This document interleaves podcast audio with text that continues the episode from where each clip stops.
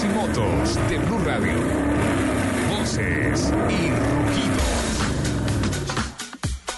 El Hyundai Elantra superó los 10 millones de unidades vendidas desde que el modelo de la motorista coreana salió a la venta en el año 1990. A lo largo de cinco generaciones, Hyundai ha vendido 420 mil unidades al año del Elantra, lo que representa la respetable cifra de 1.100 unidades diarias. El Elantra se convierte en el único modelo de Hyundai en alcanzar dicha cifra hasta la fecha. El grupo Chrysler anunció la venta de 170.480 unidades durante el mes de octubre en Estados Unidos, un aumento del 22% respecto a las ventas del mismo mes en el 2013. Esta cifra constituye la- las mejores de las ventas de Chrysler en octubre en los Estados Unidos desde el año 2001. Las marcas Chrysler, Jeep y Ram registraron incrementos de ventas en comparación con el mismo año anterior. Por segundo año consecutivo, la taquilla registrada en el Gran Premio de Estados Unidos realizado en el Circuito de las Américas en Austin, Texas, muestra una caída con relación al año previo.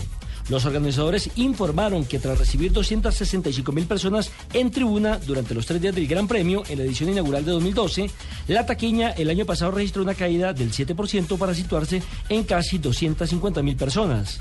Este año registró otra caída a 237 mil personas. La Agencia Nacional de Seguridad en Carreteras, órgano del gobierno estadounidense que vela por la seguridad vial, impuso a Ferrari una multa de 3.5 millones de dólares por no haber emitido avisos de los fallos de seguridad en sus modelos con la frecuencia establecida desde 2011.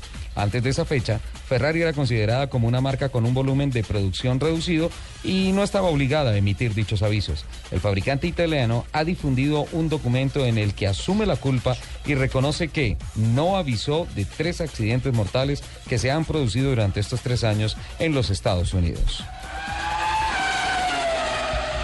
La campaña de responsabilidad social Pilotos de Vida Bridgestone ha sido presentada esta semana en el país por parte de la llantera multinacional. Se trata de una campaña educativa que busca concientizar a niños y niñas de 4 a 17 años sobre la importancia de cuidar la vida, siendo buenos conductores, responsabilizándose de acatar las señales de tránsito, conduciendo bien su bicicleta, siendo buenos peatones y buenos usuarios del servicio público. Max Nitro y Johnny Llantas son los personajes que impulsan la campaña.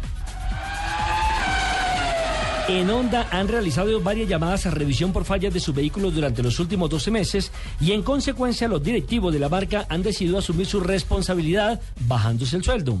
Por ejemplo, el presidente de Honda, Takanobu Ito, se recortará el sueldo en un 20%, mientras que otros ejecutivos senior como Tetsuo Iwamura o Fumihiko Ike se van a reducir los sueldos en un 10%. Esto parece una venganza.